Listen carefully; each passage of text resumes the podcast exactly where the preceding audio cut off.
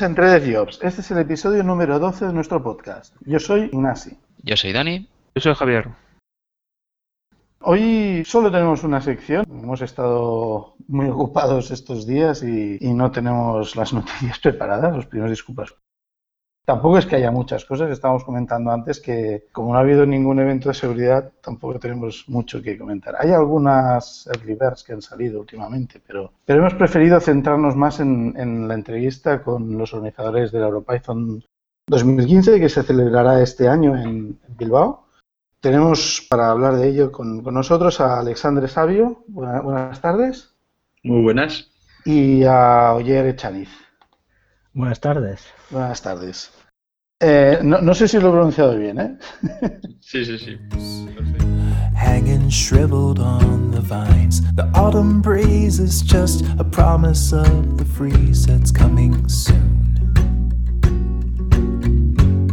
Ambos sois eh, organizadores de la Python San Sebastián, ¿cierto? Sí. Y bueno, coorganizáis la, la EuroPython 2015, junto con otras personas, ¿verdad? Eso es. Creo que esta también era Borja, ¿era?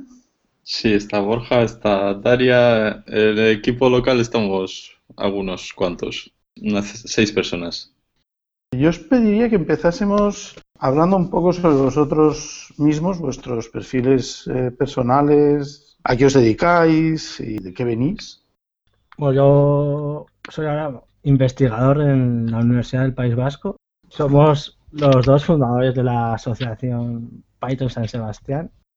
Somos promotores de algunos proyectos empresariales que los estamos desarrollando aquí en el País Vasco.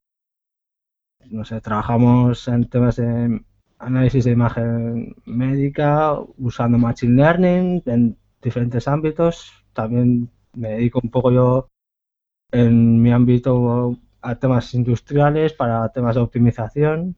Y bueno, yo soy fan de Python, pero también, bueno, uso R, pues a veces Octave y, bueno, cuando hay que meterse, pues un poco nos tenemos que meter en C o C++ o usamos lo, lo que tenemos que usar ahora. ¿Y Alexandre?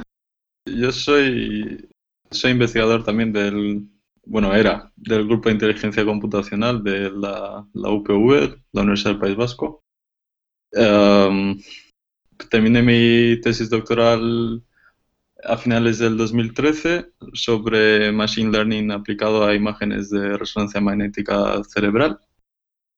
Uh, el año pasado pues estuvimos un poco ahí con el Python San Sebastián, uh, buscando nuevos retos, con un proyecto de un proyecto empresarial y buscando aplicaciones clínicas también de bueno de lo que de lo que sabemos. Y eso, y ahora mismo estoy haciendo un, un postdoc en, en, Polonia, en Wrocław, y también estoy organizando el, el EuroPython. Muy bien. Tú también trabajas, supongo, con otros lenguajes y otras tecnologías que no son solo Python, ¿verdad? Eso es. Bueno, de, dentro del grupo local soy el más pitorista. no sé si se dice así. Eh, sí, sí. Uh, y soy el, el, que más está ahí metiendo, eh, haciendo que la gente o ayudando a que la gente programe en Python. Uh, yo, yo he trabajado mucho con MATLAB, acabo hasta los cojones y, y he, he, estado probando otras tecnologías, R, Octave, Scilab. Uh, conozco C++ bastante bien, pero hace falta lenguaje de scripting para muchas cosas y creo que Python por ahora es mi mejor opción. Hombre, yo tengo que decir que si no fuera por Alex, ahora mismo estaría perdido en alguna, no sé, algún código de Java o algún código de, de vete a saber tú que es otro lenguaje. Y bueno, no Él te enseñó el camino, ¿no? Con Python. Sí, sí, sí. sí. Pero ahora mismo, o sea, ¿qué sería el lenguaje? Si no es Python, el lenguaje que más os encontréis. Eh, ¿Cuál es el lenguaje que...? Eh, usaríamos MATLAB. Yo R. Bueno, no los conozco mucho, pero diría que Python es más generalista, que puede realizar más, más opciones, porque R, si no recuerdo mal, era un lenguaje estadístico y MATLAB es un lenguaje para un solo programa. Sí, no, no, es un lenguaje, eso es, es un framework de trabajo. ah, para hacer investigación, básicamente. Python, en realidad, ah, para lo que yo uso Python, MATLAB me, me serviría igual. ¿Y por qué utilizas Python entonces?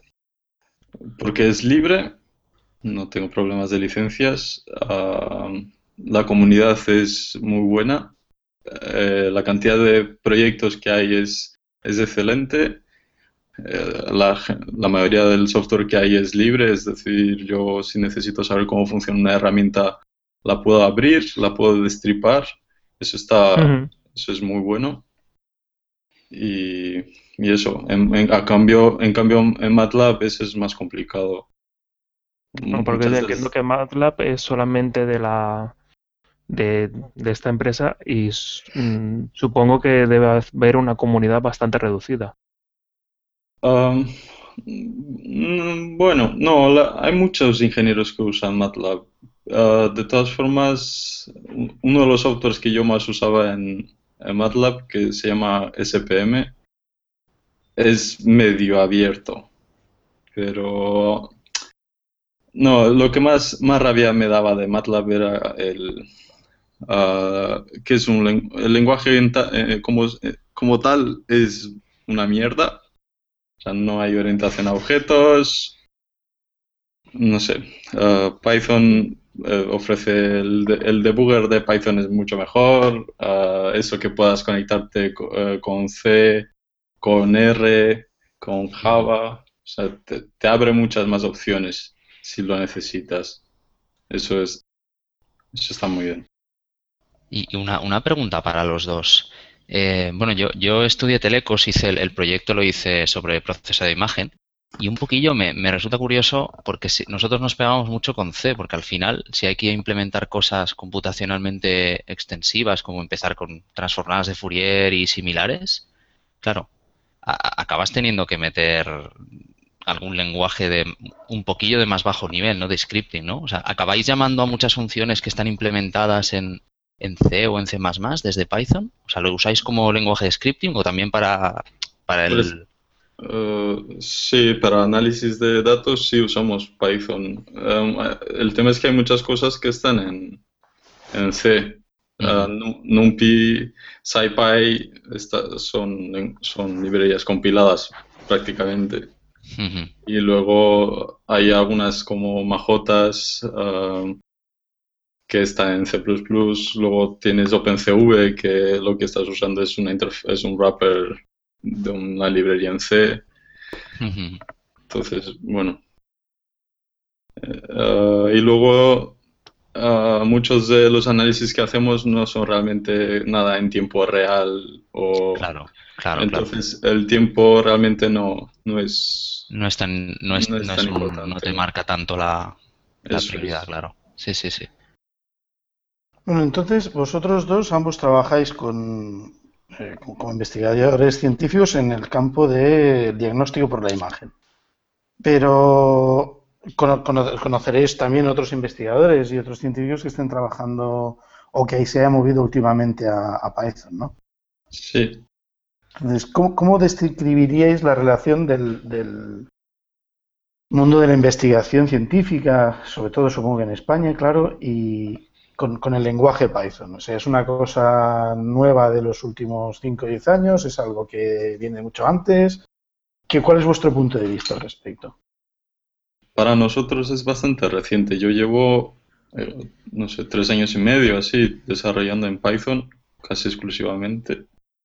Y, pero en España conozco, no conozco mucho- muchos científicos que usen Python. Y, pero sí conozco mucha gente que se está pasando a Python, principalmente por culpa de MATLAB. Sí. Es la cruz, es la cruz. Gente que ¿Cuánto- está empezando a usar costar? Sage. Perdón. Ah, hombre, eh, es verdad que MATLAB lo piratea muchísima gente. ¿Cuánto puede Eh, costar una licencia de MATLAB? Sin ninguna toolbox, que no, sir- no te sirve para nada, mi- mil euros. Con todas las toolbox, Y de es ahí para decir, arriba. lo que te bajas de la valla pirata son unos 10.000. Joder. Madre mía. Yo, por ejemplo, tengo algún contacto con, con gente que hace investigación genómica y, secuenciación y cosas así. Y conozco tres perfiles distintos. Conozco gente que usa Python, conozco gente que usa Perl y gente que usa, usa o usaba C o C++. De hecho, de hecho, por ejemplo, en la carrera hice una asignatura de informática en la que las prácticas de secuenciación genómica eran en, en C. Y claro, conociendo un poco de Python y tal, la cosa a mí me pareció un poco como bajar a las mazmorras para hablar con el rey, ¿no? No sé cómo decirlo. como bajar a un nivel súper minúsculo para hacer algo que podía hacer desde mucho más arriba. Claro que como era una universidad lo que quería era probar la asignatura en realidad. O sea que...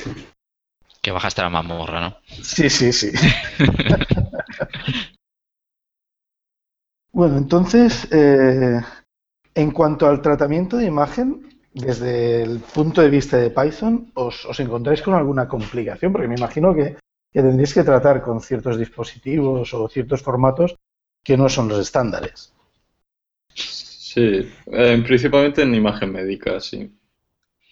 Hay, bueno, eh, el, el, formato por, el formato rey de la imagen médica se llama DICOM y es el formato que, es, que exporta todos los escáneres, todos los escáneres médicos exportan a DICOM y es un estándar. Pero luego en investigación hay, hay muchos otros formatos que las propias universidades crean para ayudar a no tener que lidiar con, con, un, con ese formato DICOM que es, bueno, en realidad es horrible, pero es lo que hace falta para, para toda la sensibilidad del tipo de información que, hay. Pero bueno, y como es un estándar, eh, eso que, lo, usa mucha, lo usan muchos. Y creo que ese es el más. Bueno, di, ayer. Eh, bueno, la mejor librería para leer DCOMS, obviamente la tiene MATLAB. bueno, la que, de las que conoces. De las que he usado, he probado. O sea, he usado R, Python en MATLAB. Y el de MATLAB es la, única que lee todos y funciona con todos igual. En C hay librerías muy buenas. Hmm. entonces, alguna, algún vínculo, alguna sinergia con C os puede ayudar, entonces supongo. Sí, sí, sí, pero en general lo que, lo que hacemos es utilizar alguna herramienta de conversión ah, que convierte las DICOM eh, a un formato que, utilizamos, porque luego hay, o sea, utilizamos, nosotros realmente utilizamos esos formatos de las otras universidades porque son mucho más prácticos. Y entonces utilizamos la herramienta de conversión, nos olvidamos de las DICOM y empezamos a trabajar con ese formato diferente. Entonces, realmente no es que nos haga falta. Y una curiosidad, una, una duda que tenía, el, ¿se trabaja en el mundo de la imagen médica con, compresiones sin pérdidas a la hora de comprimir a imagen? las, DICOM, las, DICOM, utilizan JPEG. Ah, eh, el tema es que no, son JPEG sin comprimir, pero sí que puedes habilitar la compresión y entonces te puedes cargar los datos. Claro, ahí cualquier pequeño artefacto de la imagen puede estar indicándote la clave del diagnóstico, ¿no? O sea. Sí, son datos muy sensibles además. Claro. Y luego los otros, estos formatos que te he comentado de universidades y consorcios y así, sí que tienen formatos de compresión de archivos y son sin pérdidas, pero no, ya no tiene nada que ver con la imagen, porque creo que las imágenes las comprimen o sea, no las comprimen, de verdad, en realidad. Yo, imagino que un poco lo que, lo que hay es que tenéis que correr algo sobre la imagen para sacar información de lo que se está viendo, pero luego la imagen al, al, médico que luego va a hacer el diagnóstico delante del paciente, me imagino que no conviene eh, transformarle la, la imagen demasiado para que no pierda la realidad. Sí, eso es. Aparte del tratamiento con, la imagen que os llega, ¿utilizáis alguna técnica especial o particular para tratar datos o hacer análisis? Sí, lo digo porque últimamente, por ejemplo, aquí en el grupo de Python Barcelona hay muchos científicos de varios campos, como decía antes, y claro, están muy interesados en temas de Big Data o de NoSQL o de computación de paralelizada o HPCs o cosas por el estilo. ¿Vosotros utilizáis alguna de estas técnicas o alguna otra que no, haya mencionado?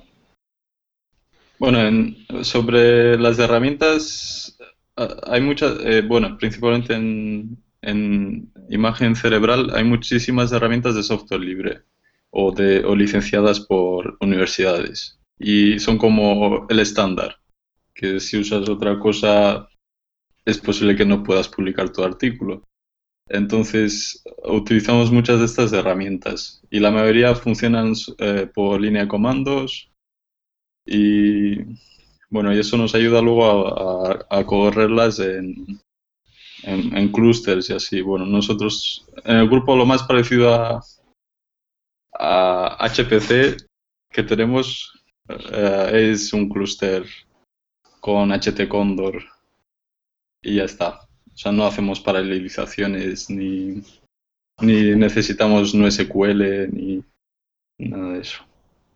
Oyer, ¿tú qué opinas? No, que yo lo uso en mi ordenador, o sea, no, tampoco es, es que no es nada, no sé. Claro, fijáis. cada, no sé, cada persona, cada sujeto de uno en uno y no sé, cada proceso tarda de 5 a 10 minutos como mucho, entonces tampoco es que necesitemos... Claro, no son algoritmos que, tienen que, que tienen que tratar cantidades ingentes de datos, ¿no? No. No. Bien, una, una pregunta, eh, una curiosidad más que nada, o sea, siendo como son los datos médicos y entre ellos las imágenes médicas, pues un tipo de datos que sobre todo la LOPD y, y, en otros países supongo que pasará algo similar. ¿Están tan protegidos, son tan sensibles? O sea, vosotros cuando tenéis que hacer pruebas, cuando tenéis que eh, cuando estáis desarrollando necesitáis crear un banco de pruebas de imágenes para ir viendo cómo funcionan los algoritmos o para hacer los testeos. ¿Cómo, ¿Cómo funciona eso? ¿Hay un banco de imágenes libres que, sacáis de algún sitio? Sí, principalmente hemos utilizado muchas bases de datos libres, que, bueno, la ventaja que ofrece eso es como es tener un benchmark común para poder hacer investigación. Porque lo, lo que ocurre muy a menudo es que te encuentras con un artículo que están utilizando una base de datos privada y están eh, reportando, presentando unos resultados de la hostia, pero claro, tú no puedes, no puedes replicar ese estudio. Claro, eso, lo, básico del cambio científico que es, vamos a ver si vamos a replicar esto, vamos a ver si es verdad. Eso es. te tienes que pasar por caja si quieres hacerlo. Bueno, por caja, o ni siquiera. ni siquiera eso, claro. Entonces, son estudios que no tienen posibilidad de discusión. Eso es, muchos de los casos ocurre eso. Pues vaya. Entonces, nosotros sí que hemos, eh, hemos hecho mucho de eso de usar bases de datos públicas y en, principalmente en imagen cerebral cada vez hay más. Y sí que hay, hay, hay asociaciones médicas en Estados Unidos o grandes asociaciones en Europa también que insisten en publicar datos para investigación. Bueno, y eso es algo que creemos que es muy importante. De todas formas, también colaboramos aquí con hospitales y hacemos trabajos con bases de datos suyas. y, sí que tenemos problemas con la LPD. Claro, claro, claro. Oye. No, creo que lo ha descrito muy bien, Alex. Entonces, te... te dejo hablar ayer. No, tranquilo, lo estás haciendo muy bien. Entonces, en el mundo científico también habría un movimiento como lo que se conoce como Open Data, pero que sería también ligado a, la privacidad de la información que contiene. Eh, perdona, ¿puedo repetir? Por favor? Sí, se trataría o, habría gente dirigiéndose hacia lo que es el, eh, el Open Data, que son estas comunidades que se se organizan alrededor de, datos que publica el gobierno, que normalmente son estadísticos, que no son no contienen una información crítica, pero que sí que, por ejemplo, no sé, me, hablaron de un caso en el que se veían los trayectos que hacían los taxis en una ciudad, y entonces habían estos, estos datos fueron publicados por la institución gubernamental que fuera, no recuerdo qué ciudad era, ¿eh? no, no sé qué ciudad era, y lo que hizo alguien con estos datos fue unas simulaciones y se dieron, y se dieron cuenta de que podían generar una aplicación que te recomendara dónde ir a buscar el taxi, dependiendo de la hora y del día que fuera. porque había sitios por donde los taxis pasaban muy a menudo y había otros en los que no tanto. Entonces, claro, yo me imagino que, por ejemplo, en las, creo que es en la Scikit, en la Learn, la librería de Python de, Machine Learning, hay ciertos sets de, datos que, se utilizan para como ejemplos. ¿Vale? ¿Existe algo así, un, Open Data, o, se está creando, o existe la posibilidad de que se cree en un futuro próximo entre centros de investigación y hospitales y demás? Eh, sí, que hay iniciativas. Europa lo está, lo está motivando mucho a través de, los, de sus proyectos de investigación. Generalmente cuando hay una, un proyecto de investigación médica, si, si si, una parte del proyecto es publicar los datos de manera anonimizada, eso ah, gana muchos puntos para que les den el proyecto. Porque es, algo que realmente falta en la comunidad médica. Ah, porque es la base sobre la que comparar los estudios o, Claro, es que si no, es que si no, estamos, no sé. Pues luego también hay bases de datos privadas que, bueno, si dices que eres investigador y que lo quieres para investigar, que, bueno, te dan acceso a ellos. De alguna manera u otra, no sé. Hombre, no son privadas, al final son públicas, pero eh, ellos quieren controlar quién, es, quién está usando esas bases de datos. Bueno, eh, no sé si Javi tiene alguna pregunta, que está muy callado. No. Yo estoy escuchándome, estoy aprendiendo mucho. Eh, todo este tema no, no, lo conozco. Daniel, ¿tú quieres preguntar algo más? No, estaba, estaba, bueno, e, era un, comentario solo. Me estaba acordando ahora que hay aquí, me, ha venido a partir de hablar de todo esto de las imágenes médicas. No hay un, hablo de memoria, hay un, hay un debate ahora aquí en, en, en Cataluña porque la Generalitat quiere, quiere agrupar datos médicos, recolectar datos médicos y cederlos a, a centros de investigación y tal. Y hay un debate aquí que, que claro, que eso es buena idea, pero a ver si van a ser datos em, limpios de cualquier, de cualquier vínculo con historiales médicos o con pacientes y tal.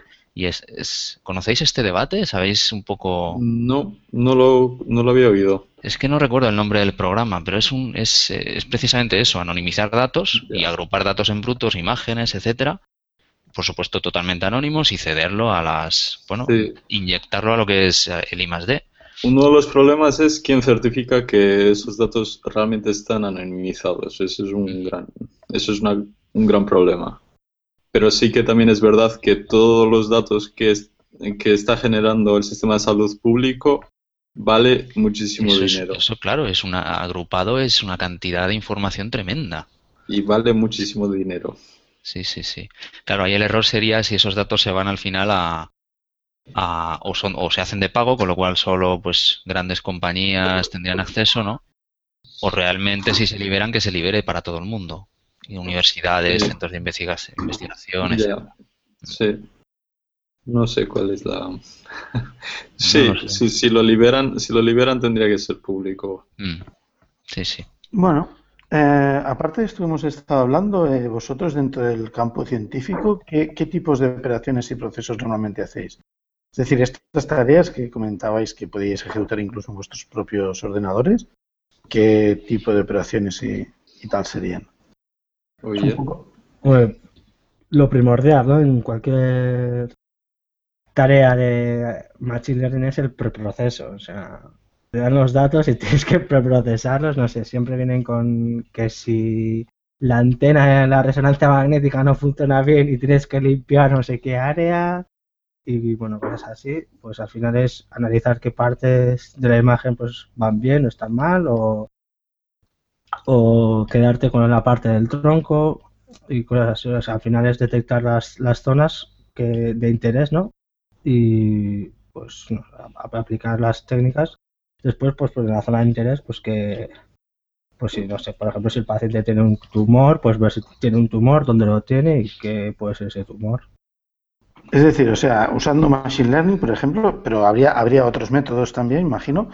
Eh, pero el Machine Learning básicamente consistiría tres o cuatro fases, depende de la técnica que se utilice. La primera fase, que es la que entiendo que comentas tú, es la de homogeneización de los datos y estandarización y todo esto? ¿O, estoy de más, atrás todavía?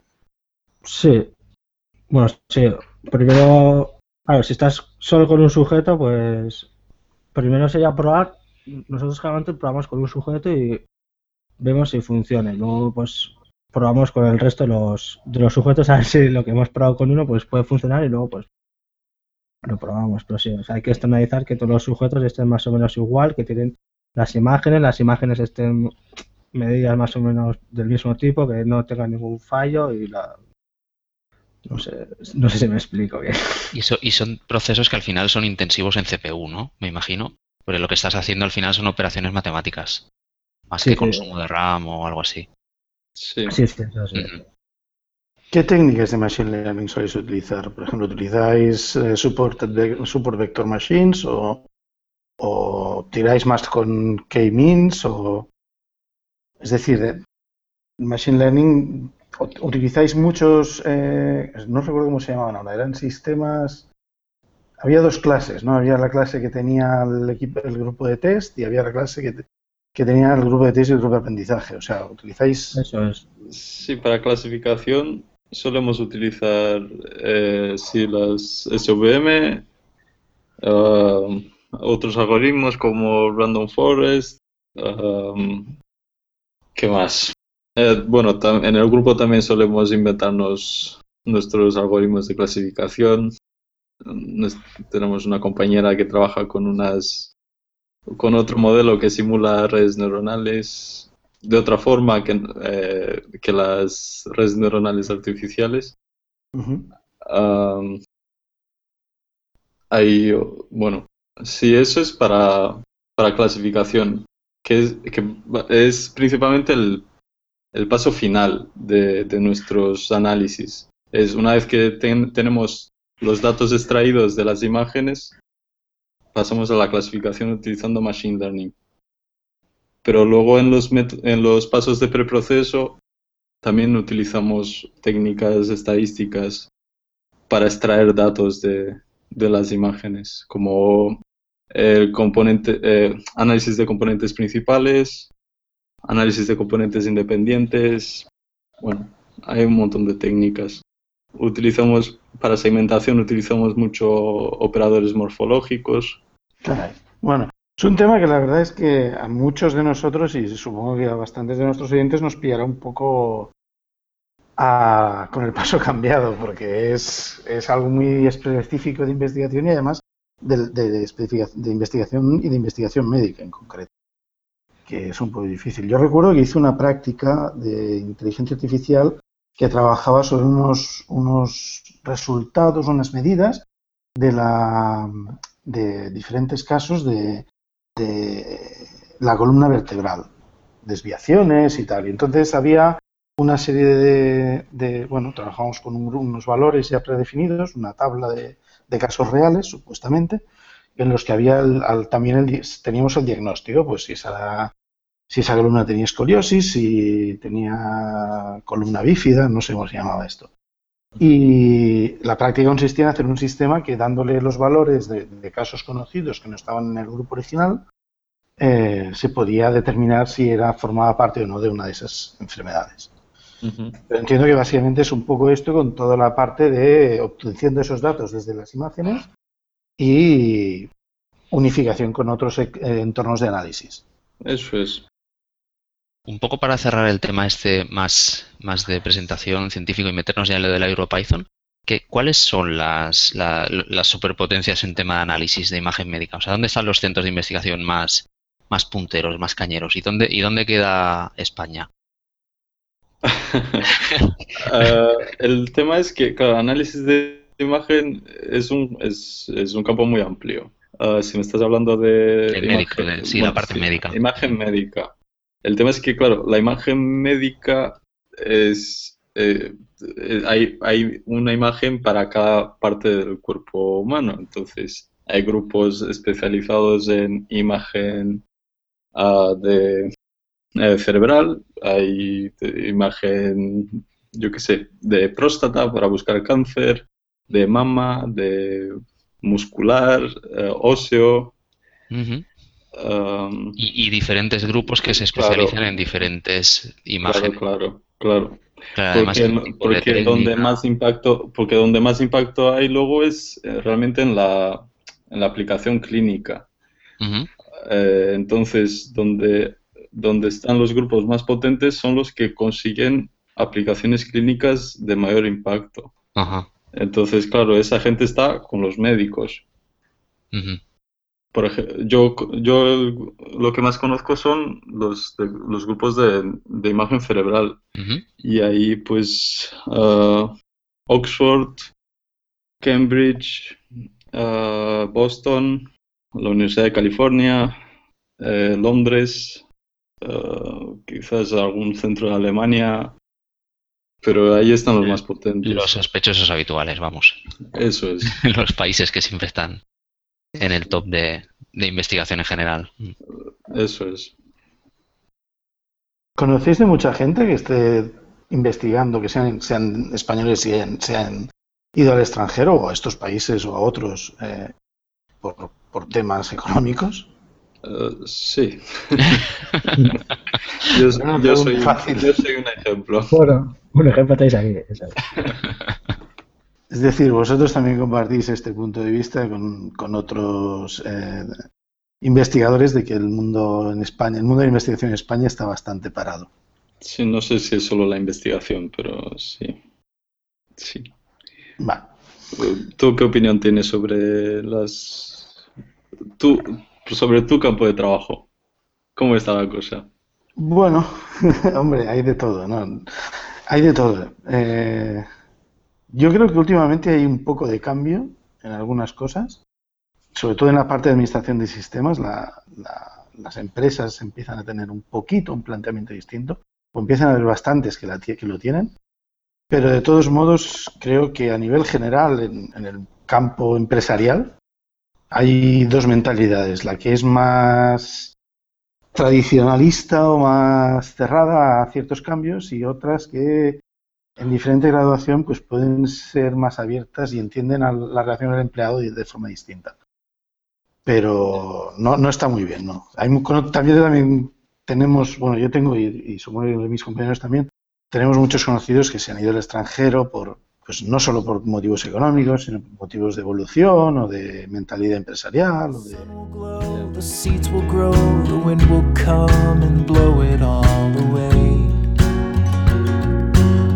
are just a memory replaced.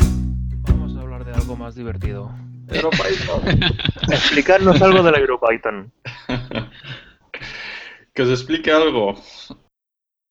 Vengo ayer. A ver, ¿qué, qué esperáis de la EuroPython? ¿Qué asistencia vais a... ¿Qué esperáis? ¿Qué, ¿Cuánta gente va, va a ir? Bueno, primero antes de eso, ¿dónde se va a hacer y cuándo? Pues Python 2015 se va a hacer en Bilbao, en el Euskalduna, que es un centro de conferencias espectacular, ah, del 20 al 26 de julio. Bien, más o menos que, que- o sea, si no recuerdo mal, el año pasado en Berlín, en la EuroPython, hubo unas 1.400 o 1.700 personas de asistencia. Más de 1200. Más de 1.200. ¿Esperáis lo mismo? ¿Muchísimo más? O... Ah, es difícil predecir. Esperamos más. Ah, traemos a Guido. Sí, De hecho, ya habéis, ya habéis iniciado el periodo de Early Bird, ¿verdad? sí, ya están vendidas. Sí. Ya están todas vendidas las de Early Sí, Bird. lo siento, llegáis tarde. Sí, lo, me di, o sea, lo vi un día y eh, se podían comprar. Al día siguiente ya no. Joder. Mm, Sí, Bueno, lo sé que me lo he perdido. Duraron una semana. Caray. ¿Y cuántas eran? ¿Cuántas entradas? 350. 350. 350 para los varios tipos de, de perfil que teníais. Eran 350. eh, si tú tenías que comprarte la personal, pues era una personal. Si tú tenías que comprar, comprar la de estudiante, pues era una estudiante. Así, eran 350 entradas. Teníais la de estudiante que requiere Sí, tener es. algún Ah. una que me materia. digas, sí, si me dices que eres estudiante, eh, pues si me lo puedes probar, pues bien. eh, te compras Vale, la o sea, estudiante. No sirve la de yo es que estudio mucho, eso no, no sirve. Hace falta una tarjeta o no sé, una Vale, matrícula vale. o algo. Ya me lo temía. De, de este año, aunque sea. No, de- no de hace 10 años. Luego, Eso luego- también es verdad.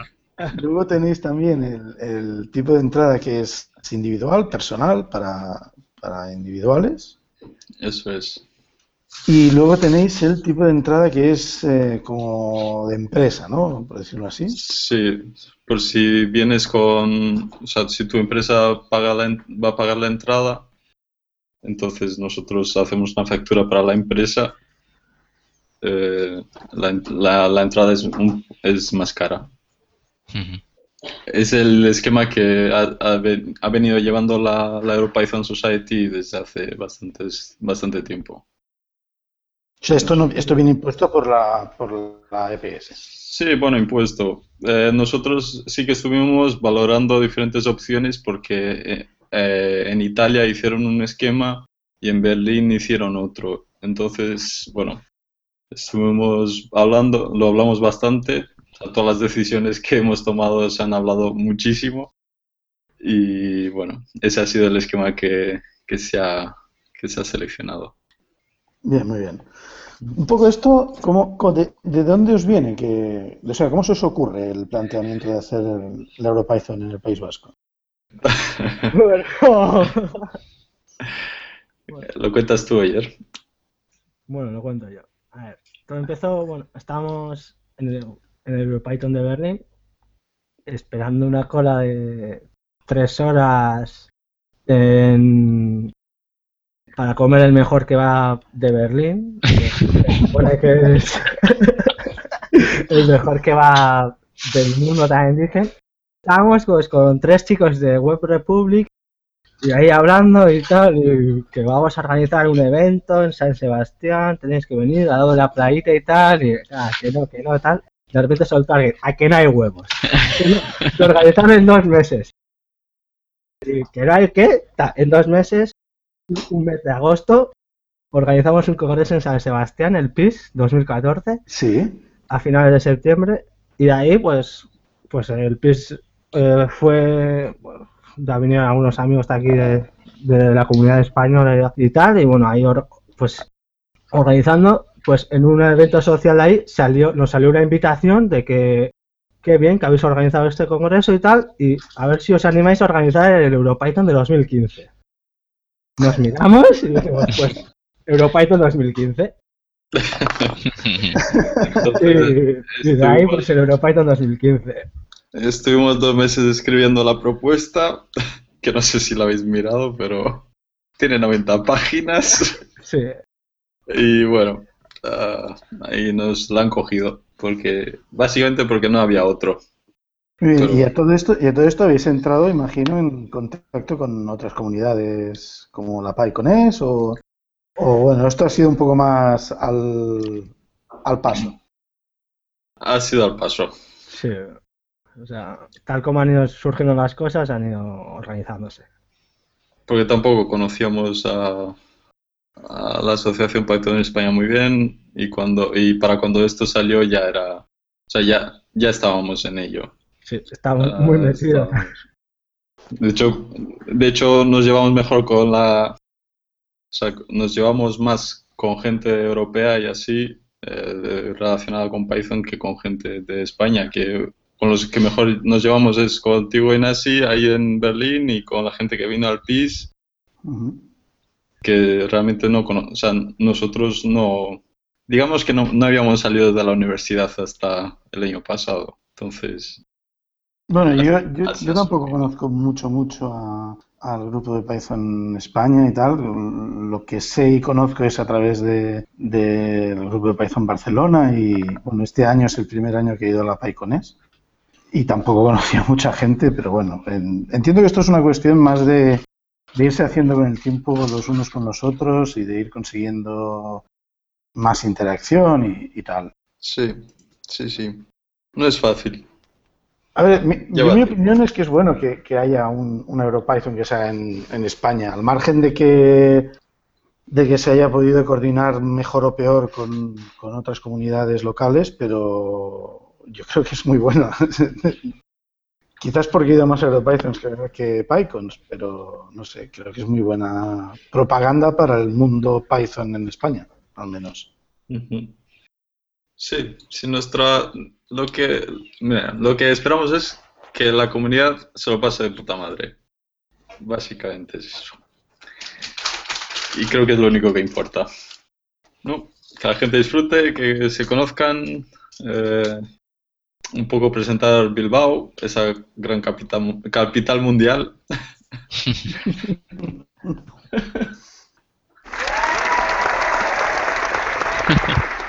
Estoy totalmente de acuerdo. ¿Tenéis, cómo estáis de sponsorización? Es decir, ¿tenéis un plan para sponsors? ¿Tenéis ya algún sponsor? ¿Tenéis diferentes niveles? De este tema no tengo ninguna idea, no he leído nada. Ajá. Eh, sí, en la, en la web en la página principal ya, ya hay algunos logos. Hemos, hemos utilizado el mismo plan de años anteriores de paquetes de sponsorización, pero luego las empresas nos contactan pidiendo modificaciones, quieren cosas diferentes y al final es un poco caso por caso a ver qué, qué es lo que quieren. Entonces eh, hay paquetes hay paquetes estándares y luego hay empresas que piden modificaciones. También está publicado el, el, cuaderno con los servicios que hay. Nos lo, bueno, nos lo hemos currado bastante. Bueno, se lo ha currado mucho la diseñadora. Bueno, de sponsors veo que hay algunos que son ya asiduos, como PyCharm o, o Continuum. Veo que también hay Scraping Hub, creo que es española, ¿no? Uh, yo creía que sí, pero no. No, vaya. no, hay es... españoles trabajando ahí, ¿no?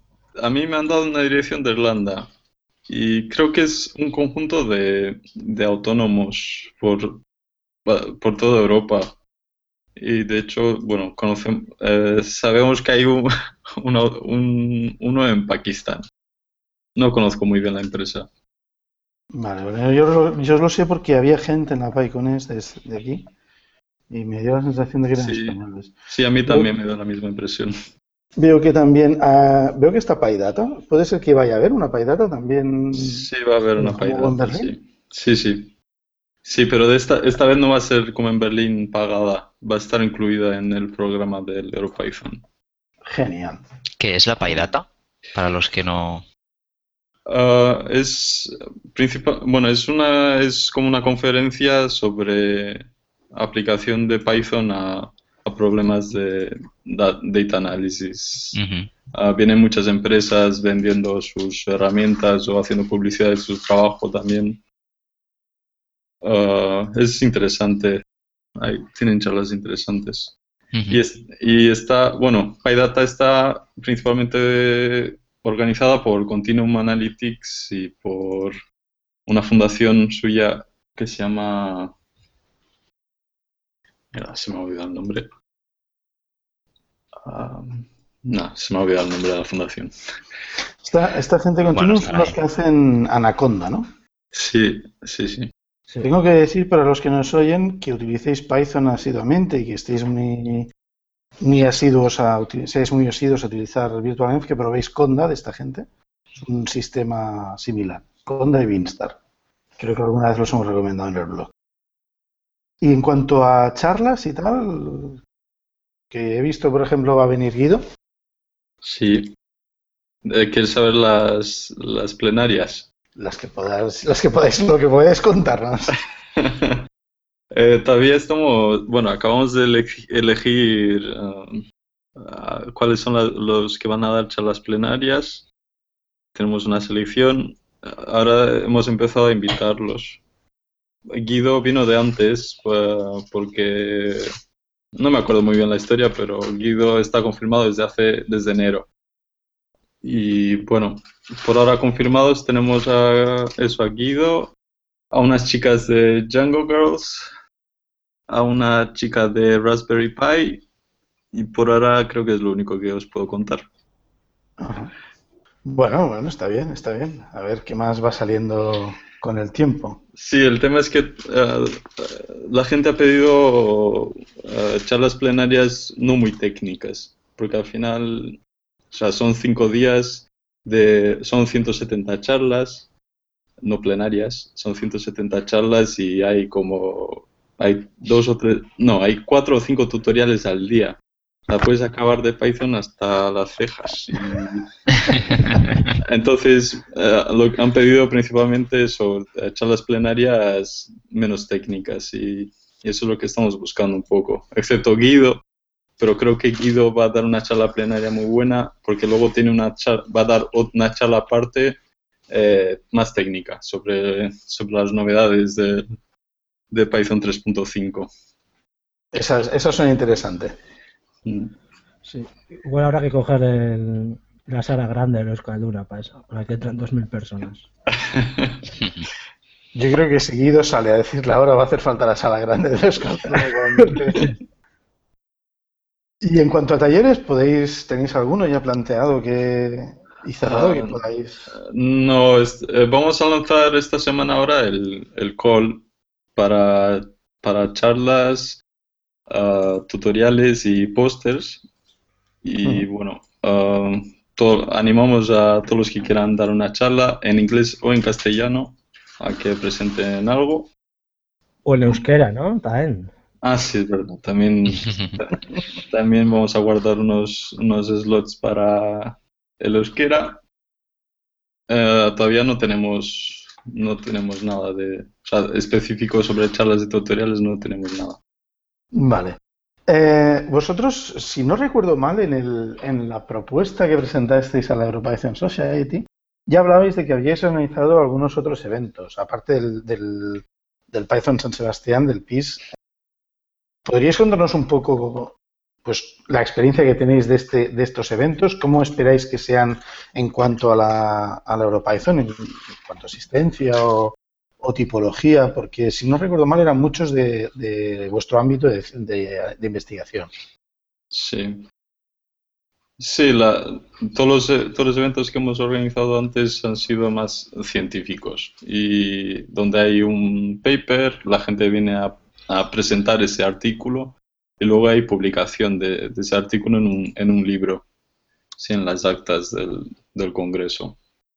Y bueno, estos eventos están principalmente financiados por, por, los tickets, por las entradas y generalmente son pagados por la propia universidad de donde viene, vienen los autores. Entonces, este evento es un poco diferente porque, bueno, tenemos, estamos intentando ajustar el precio de los tickets, ah, los estudiantes no cubren todos sus gastos, eh, aquí hay sponsors, es muy importante tener sponsors para poder pagar todos los gastos que vamos a tener. Claro. ¿Qué, va a incluir el ticket? Esto no hemos hablado. Pero me parece que hay algo ya publicado, ya había algo publicado cuando se sacaron las Liberty. Sí, ah, va a ser un poco diferente a la de Berlín, porque en la de Berlín sí que estaba incluida la, la cena fiesta que hubo. Aquí, por, por solicitud de mucha gente del año pasado, había gente que no quería ir a la fiesta o no le interesaba entonces lo, lo hemos sacado de los tickets. Y también eso ha ayudado a bajar, bajar bastante el precio. Entonces el evento social va aparte. Eso es. Todavía no está publicado, lo vamos a publicar más adelante. Creo que ya sabemos lo que va a ser. Va a ser una fiesta, va a ser como una boda, pero sin, sin, novios. sin novios. en, en, el Hotel Ercilla uh, habrá barra libre y bueno, intentaremos traer a un DJ interesante. Básicamente, porque, bueno, íbamos a hacer una cena de gala, algo para mostrar la gastronomía del, de, la nación, y, ah, pero nos dijeron que, que era más, sería más interesante hacer algo donde la gente pudiese interactuar más, que hubiese más networking, vamos. Entonces será más algo más parecido a una fiesta con, con pinchos y copas. Bueno, la verdad es que si, si el ticket incluye la asistencia a los eventos de PyData, puede ser bastante interesante. Imagino que también incluye catering, ¿no? ¿Leí? O... Sí, incluye café y comida. Y comida. ¿Y hay servicio de bar durante el evento, como había en Berlín, por ejemplo? Eh, sí, sí, sí, vamos a intentar que haya servicio barra continuo, donde habrá café, eh, refrescos, agua, y luego habrá un, habrá un momento para coffee break a la mañana, otro a la tarde, y luego la, la comida. Bien, bien, muy bien. Eh, bueno, no sé si nos podéis contar alguna anécdota eh, hay una cosa que, a mí me hacía gracia un poco de, hacer esta entrevista, eh, bueno, esta charla, que era un poco mm, promover la, realización de eventos como el EuroPython en España.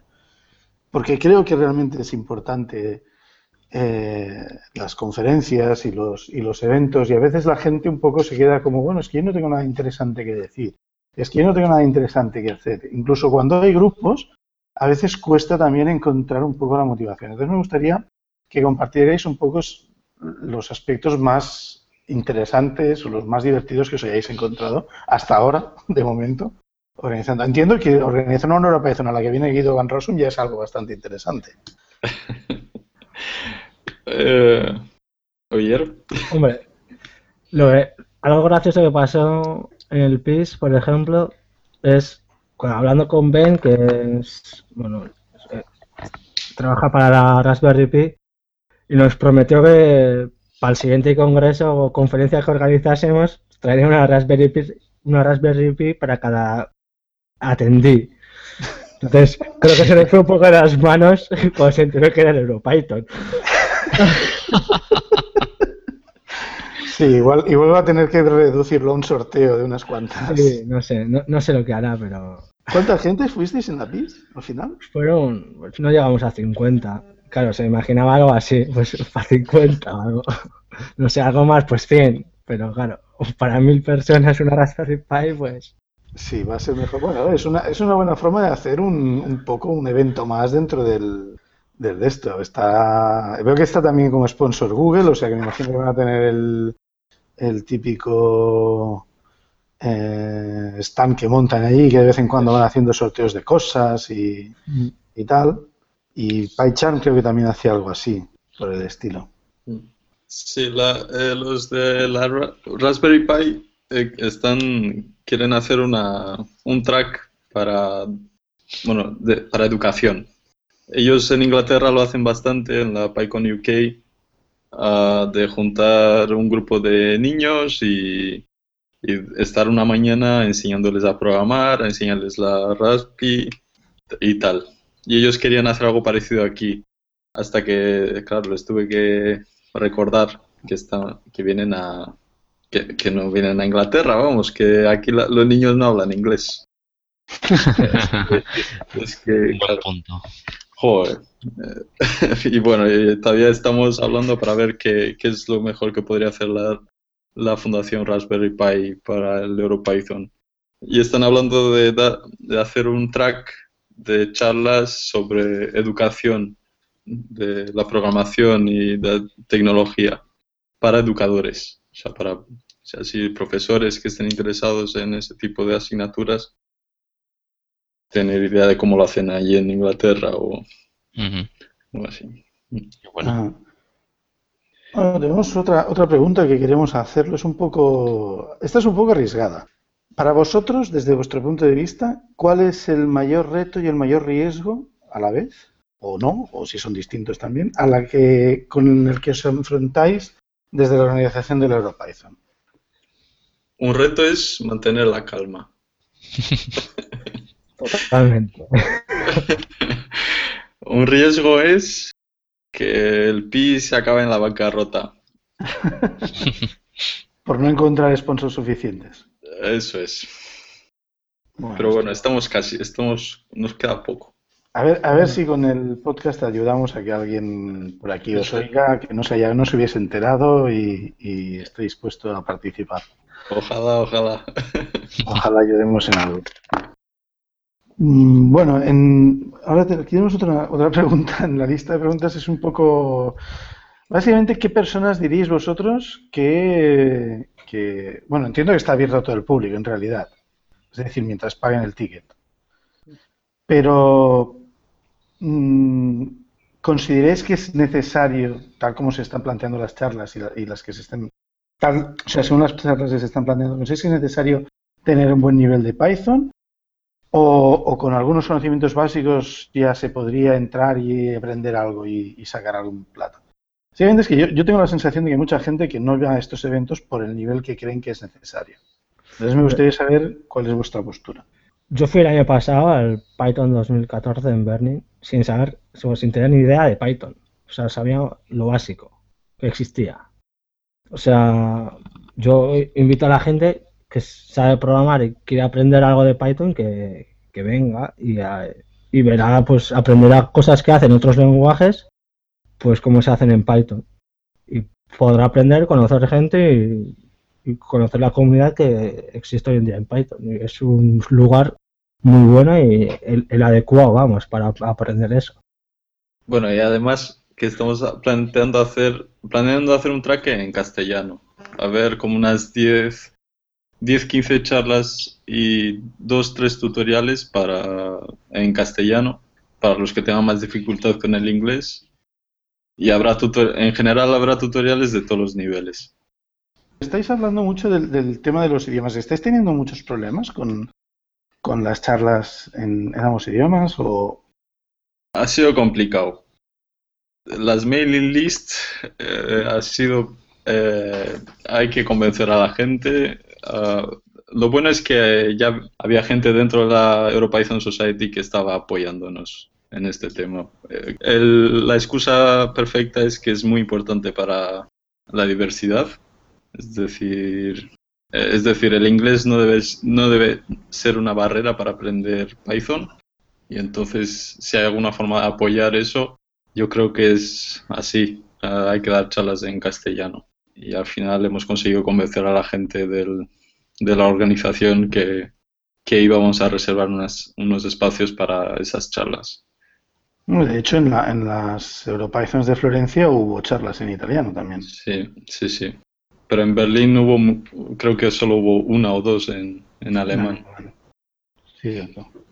¿Estáis teniendo algún inconveniente para que gente de, fuera de España esté interesada o, es al revés? ¿Estáis teniendo más inconvenientes para atraer a gente de España? El Call for eh, Proposals todavía no, lo hemos abierto, o sea, no sabemos la, motivación de la gente o qué, qué tipo de gente está dispuesta a venir a dar una charla. Pero luego, eh, a respecto a los tickets, creo que no los tenemos localizados todavía, ¿no? O sea, no hemos hecho un análisis de, de dónde ha comprado tickets la gente. No, no, hemos mirado eso todavía. Vale, vale. O sea, bueno, esto eh, seguramente es algo que se verá con más tiempo y también a la gente que igual no se ha comprado el ticket porque estaba a la espera de ver un poco más las charlas que iban a ver y, y tal. Pero bueno, está bien, está bien. Un error que hemos cometido aquí ha sido no publicitarlo mucho en, localmente. Aquí en las universidades, eh, con todo el curro que estamos teniendo, se nos ha pasado el publicitar aquí en las universidades. Oye, la beta de tickets early eh, ha empezado. Y bueno, estamos empezando ahora a hacer un póster, tenemos que imprimirlo y empezar a colgarlo por todos los campus del País Vasco, por lo menos. Bueno, bueno. Mm. Eh, no sé si tenemos alguna pregunta más. O si queréis hacer, hablar, sacar algún tema o hablar de algo más. ¿No? Mm, no, yo creo que hemos repasado todo lo que teníamos, ¿no? Sí, sí, yo creo que hemos tocado todos los temas. No sé, yo no sé si hay algo que, por ejemplo, Alex o Jer quieran proponer, como, oye, que queremos decir esto. Si queréis hacer vuestra propia cuña improvisada. Animamos a todos a que vengan, que se lo van a pasar muy bien. Ah, animamos a que la gente que quiera dar charlas o que crea que pueda contar algo, o que le apetezca contar algo, que anime a participar en el Call for Proposals.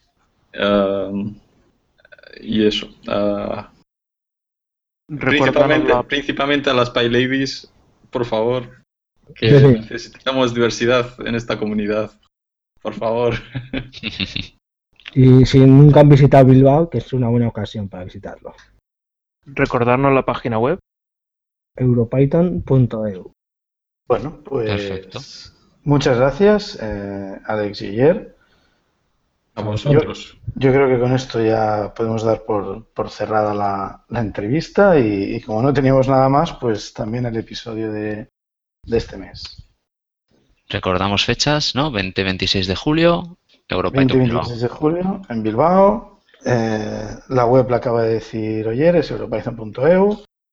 Si tenéis algún interés o curiosidad o, o tal, está, está bien. Oh, ay, mira, ahora se me ha ocurrido una pregunta. ¿Habrán eventos eh, paralelos que no requieran el ticket? Uh, que no requieran el ticket. Uh, sí, habrá, bueno, hay uno por ahora. Um, Mike Müller va a dar un tutorial de pago para Python avanzado. Uh -huh. Interesante, Mike Müller es un formador alemán de, de Python que, que, da muy buenas sesiones. Sí, y por ahora eso es todo. Bueno, están los sprints, pero los sprints creo que sí, los sprints hace falta el ticket. Um, otros eventos sin ticket, estamos todavía pensando en organizar un, una software carpentry para instructores. ¿Cómo? cómo? Eh, software carpentry uh, es, son unos cursos para investigadores para uh, iniciarse en el mundo de la informática.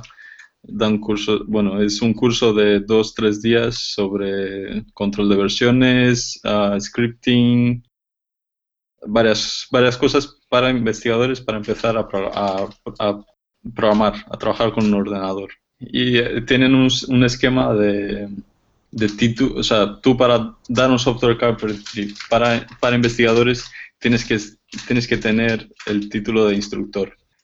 Y hay mucha gente que está interesada en, en realizarlos en sus centros de investigación y así. Y entonces, uh, y hay muy, pocos, muy pocas ocasiones de realizar un software carpentry para ser instructor.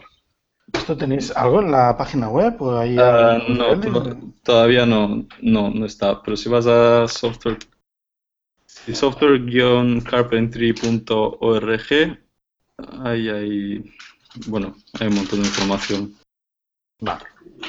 Vale, bueno, lo pondremos también en el, en el artículo de... And in a thousand years, when all our bones have disappeared, and every word has been erased. Creo que con esto ya podemos dar por cerrado el, el capítulo. Yo soy Ignasi. Yo soy Dani. Javi está por ahí. Yo estoy cao. Soy Javier. Muchas gracias, Alex y ayer. Eh, con todo esto nos despedimos de, de todos vosotros. Hasta otra. Agur.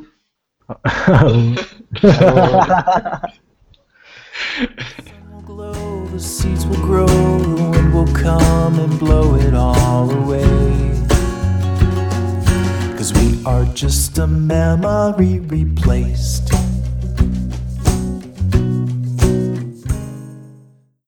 La música que escucháis en nuestro podcast es música libre. Y lo que oís es la canción Memory Replaced de Josh Woodward.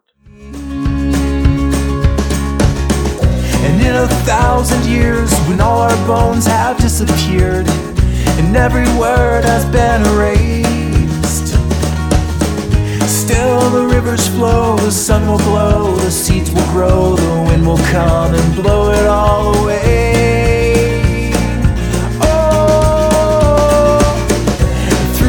Centuries, the endless string of memories, through the progress and the waste. Still the rivers flow, the sun will blow, the seeds will grow, the wind will come and blow it all away. 'Cause we are just a memory replaced.